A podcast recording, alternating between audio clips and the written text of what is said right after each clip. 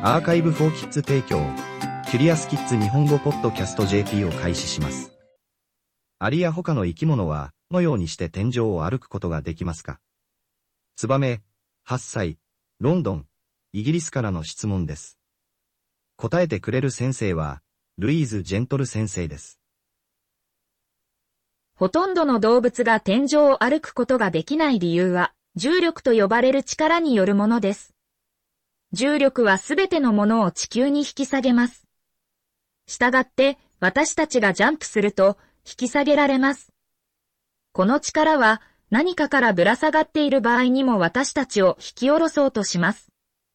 したがって、落下せずに何かからぶら下がるためには、しっかりと捕まる必要があります。さて、壁や天井は私たちには本当に滑らかに見えますが、実際にはたくさんの小さな穴や隙間で覆われています。アリやクモなどの小動物は足が非常に小さく、足や足裏に数十万本の髪の毛や剛毛があることがよくあります。これらの髪の毛や剛毛は壁の穴や隙間に収まります。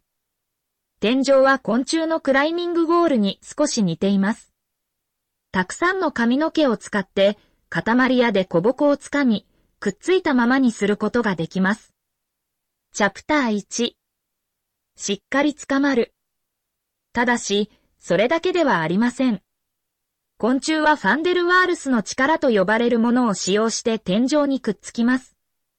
これは、昆虫の足の先にある微細な毛のような小さな分子が、他の分子に非常に接近してくっついているとき働く力です。壁に足を乗せた場合、壁との間に常に小さな隙間ができるので、くっつくことができません。ただし、足が小さい小さな昆虫が髪の毛を壁に押し付けると、髪の毛の分子が壁の分子に付着する可能性があります。ベタつきは弱いですが、壁に十分な毛が付着していれば、虫を天井に留めるのに十分です。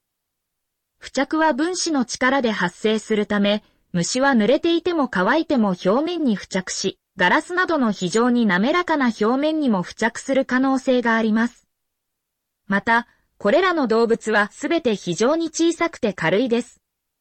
軽い動物は天井から引き離すために作用する重力が低くなります。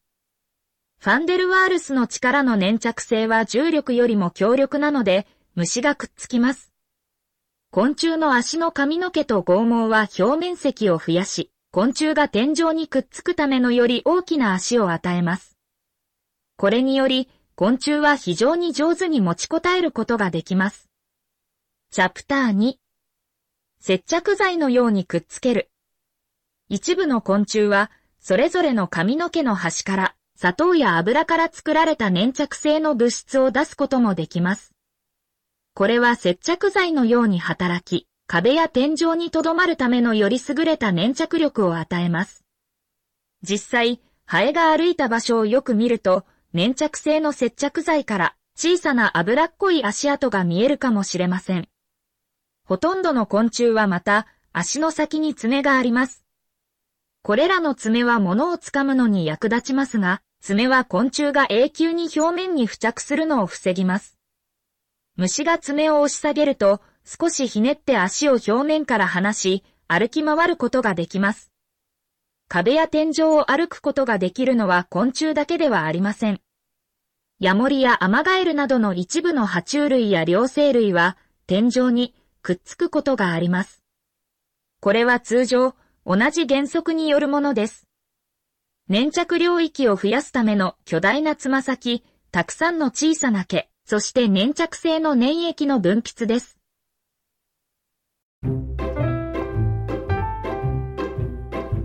キュリアスキッズ日本語ポッドキャスト JP を終わります。